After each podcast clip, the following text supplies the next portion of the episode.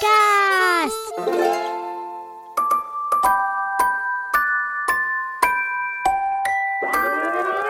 Française, Français, Mes chers compatriotes, Politique Kids, Je serai le président de tous les Français. le président de la République. Mon devoir de président de la République,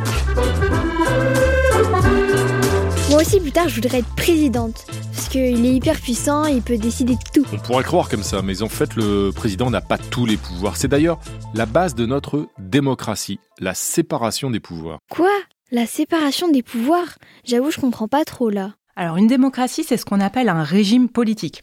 Pas le régime pour maigrir, rien à voir. Non, c'est la manière dont on organise les pouvoirs. Il existe trois grands pouvoirs. Le pouvoir législatif, ça veut dire le pouvoir de voter les règles, les lois. En France, c'est le pouvoir du Parlement, formé par les députés et les sénateurs. 350 voix pour, la loi est adoptée. Ensuite, le pouvoir exécutif, c'est-à-dire le pouvoir d'appliquer les lois, de diriger le pays. Ça, c'est le rôle du président et du gouvernement. Et enfin, il y a le pouvoir judiciaire, ceux qui vérifient que les règles et les lois sont bien respectées. Si une personne ne respecte pas la règle ou la loi, elle peut être punie, on dit plutôt condamnée. C'est le rôle des juges. Coupable Et si ces trois pouvoirs sont bien séparés, c'est pour éviter qu'ils soient concentrés dans les mains d'un seul homme qui serait tenté d'en abuser. C'est mon pouvoir, c'est moi qui décide. C'est à moi, à moi, à moi, à moi, à moi. On dit aussi que ces grands pouvoirs sont indépendants. Ce n'est pas le président qui choisit ceux qui vont voter les lois, par exemple. Bon, d'accord, j'avoue, il a pas tous les pouvoirs, mais personne lui dit ce qu'il doit faire. Excusez-moi, monsieur le président Oui, rangez votre chambre, s'il vous plaît. Et c'est quoi ça, ces chaussures qui traînent là dans l'entrée de l'Elysée Et si, quand même, ses conseillers ou ses ministres lui demandent parfois de suivre leurs recommandations. Mais c'est vrai que c'est lui le chef, c'est lui qui est censé avoir le dernier mot. Ce sera comme ça, un point, c'est tout. Un de ses premiers grands pouvoirs, c'est de choisir le Premier ministre, l'homme ou la femme, qui sera chargé de mener le gouvernement et d'appliquer la politique choisie par le président. Son gouvernement écrit des projets de loi, c'est-à-dire qu'il peut décider de changer les règles en France, mais attention, ça ne veut pas dire que cette nouvelle règle s'appliquera.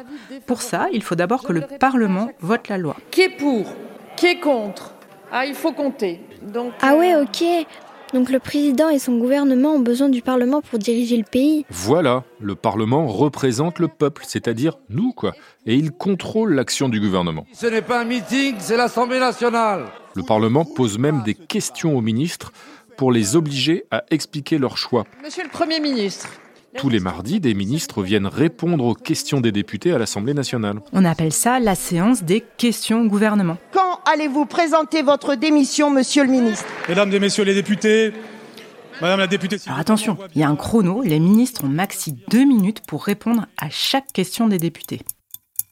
Question suivante Monsieur le Premier ministre. Parfois, le président peut mettre en place des mesures exceptionnelles. Ça a été le cas avec le couvre-feu au début de la pandémie de Covid. Ces nouvelles règles sont décidées en urgence. On dit que le président gouverne par ordonnance.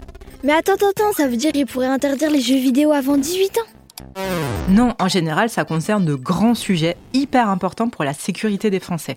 Et surtout, pour que la règle devienne véritablement une loi, il faut, là encore, demander l'autorisation au Parlement, les députés, les sénateurs qui votent les lois. La loi est adoptée.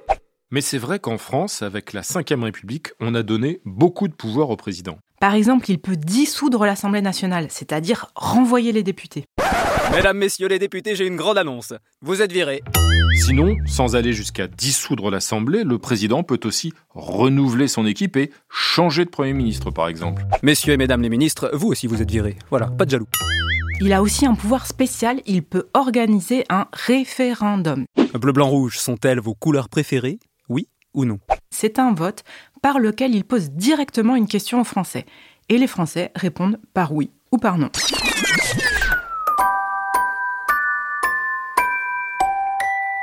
On se résume. Non, le président n'a pas tous les pouvoirs en France. Son domaine, c'est le pouvoir exécutif, le pouvoir de diriger le pays. Mais il a besoin du Parlement qui vote les lois, c'est le pouvoir législatif. Et puis ce n'est pas lui qui rend la justice, ça c'est le rôle des juges, le pouvoir judiciaire. Mais c'est vrai que le président a de grands pouvoirs, nommer le Premier ministre, Prendre des mesures d'urgence dissoudre l'Assemblée nationale. ou organiser un référendum.